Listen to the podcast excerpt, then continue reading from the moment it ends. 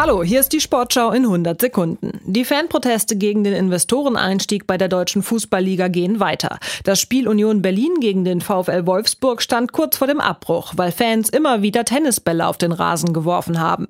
Mit 40 Minuten Verzögerung endete das Spiel 1 zu 0 für Union.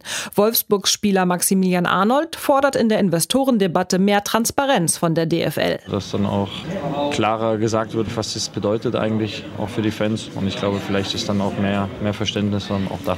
Auch beim Spiel Borussia Mönchengladbach gegen Darmstadt flogen Tennisbälle. Dort gab es am Ende keine Tore, aber allein 16 Minuten Nachspielzeit in Halbzeit 1. Außerdem spielte Bremen gegen Heidenheim 1 zu 2, Augsburg gegen Leipzig 2 zu 2 und Frankfurt gegen Bochum 1 zu 1. In der zweiten Fußball-Bundesliga hat Tabellenführer St. Pauli gegen Magdeburg verloren 0 zu 1. Die Düsseldorfer versäumten es, Punkte auf den Hamburger SV gut zu machen. Sie spielten nur 1 zu 1 gegen Elversberg und Braunschweig holte im Tabellenkeller einen wichtigen 2 zu 0 Sieg gegen Karlsruhe.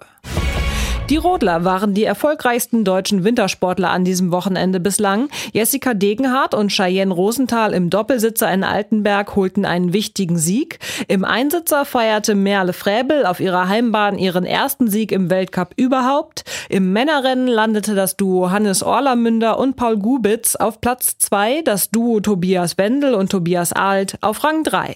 Und das war die Sportschau in 100 Sekunden.